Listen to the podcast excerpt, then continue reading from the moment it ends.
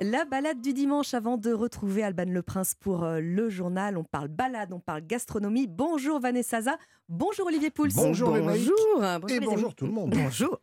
Vanessa, on vous a vu dans le Vercors pas sauter à l'élastique comme le regrettait Bachung, mais c'est un coin que vous aimez beaucoup. J'aime bien parce que c'est préservé. Euh, alors à tel point que sa pollution euh, lumineuse est si faible que le parc naturel régional du Vercors vient d'être labellisé réserve internationale du ciel étoilé. Euh, c'est la cinquième en France uniquement et la 22e au monde. Donc allez ouvrir vos yeux la nuit. Mhm. C'est vrai que c'est une montagne qui reste secrète. hein. Bon, vous savez tous que ça a été un au lieu de la résistance Oui. aussi et pour cette raison. Et moi, ce que j'aime bien, c'est que ça reste évidemment authentique. L'esprit montagnard reste encore très présent. Et c'est vrai que dès qu'on arrive, euh, on regarde le paysage et on, on voit plein de petites maisons aux pignons losés. Ça vous met un peu dans le ton. Qu'est-ce que c'est? Parce que Moi, je Ah, connais pas du tout le Vercors. que j'y c'est suis jamais Il faut y aller, c'est magnifique. En fait, c'est des maisons qui ont deux particularités.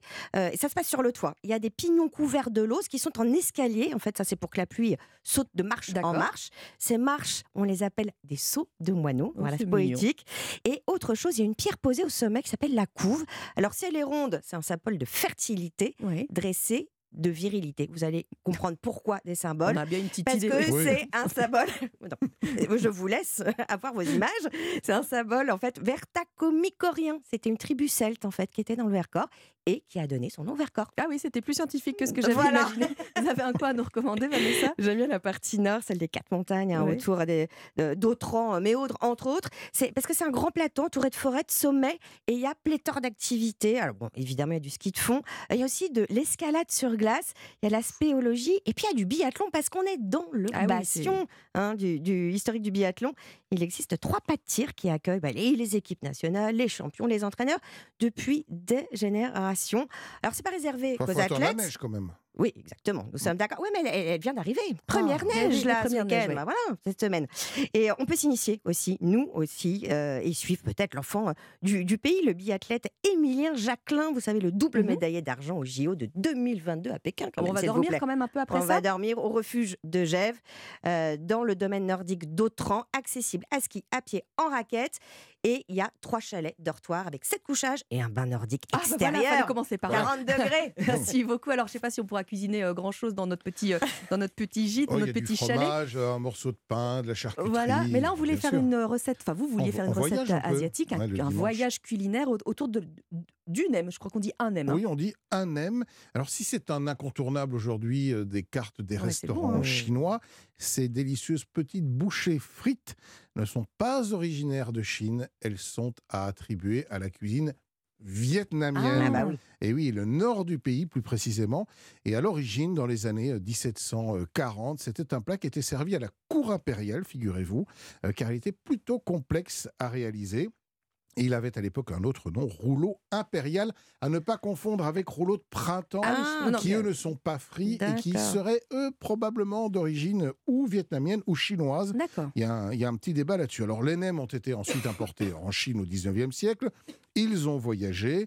Et euh, traditionnellement, on en trouve euh, trois grandes variantes. hein. C'est la farce qui change Oui. poulet, porc ou euh, Crevettes. crustacés, Mm. crevettes par exemple. Crabe. Et ben, si vous voulez, je vous offre une petite recette de, Vous avez de- dit que c'était de- de nem aux compliqué. crevettes. Allez, aux Alors, crevettes.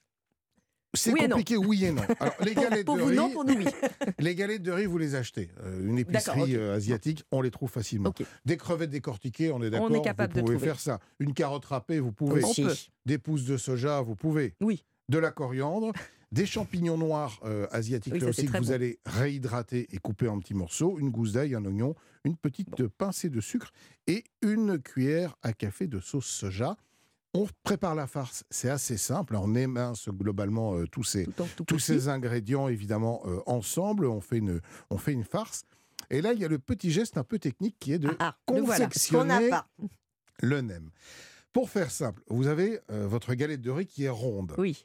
Au- dans le tiers inférieur, donc devant vous, vous posez un petit boudin de farce. Oui. Ensuite, vous allez replier votre galette, faire deux tours Pour que ce soit un peu serré. pour que ce soit un peu serré. Les Vous naïfs repliez- fait le geste Je hein, quand même. hein. Ouais, Là, vous repliez ensuite les bords et vous terminez de rouler votre galette. Allez sur Internet, il y a des tutos qui sont Ah bah très voilà. bien faits. Vous allez pouvoir voir. C'est assez simple en fait. Une fois que vous avez pris le coup de main, c'est très simple. quoi, ouais. Et ensuite, ben, un bain de friture à 180 degrés, D'accord. On plonge les nems dedans 4-5 minutes, on les sort et on les déguste traditionnellement avec une feuille de salade dans laquelle on a rajouté une petite feuille de menthe. c'est ça le petit tout secret. ça et voilà. Et de la sauce euh, qui accompagne bien sûr. Et on a notre recette du week-end. Merci à tous les deux.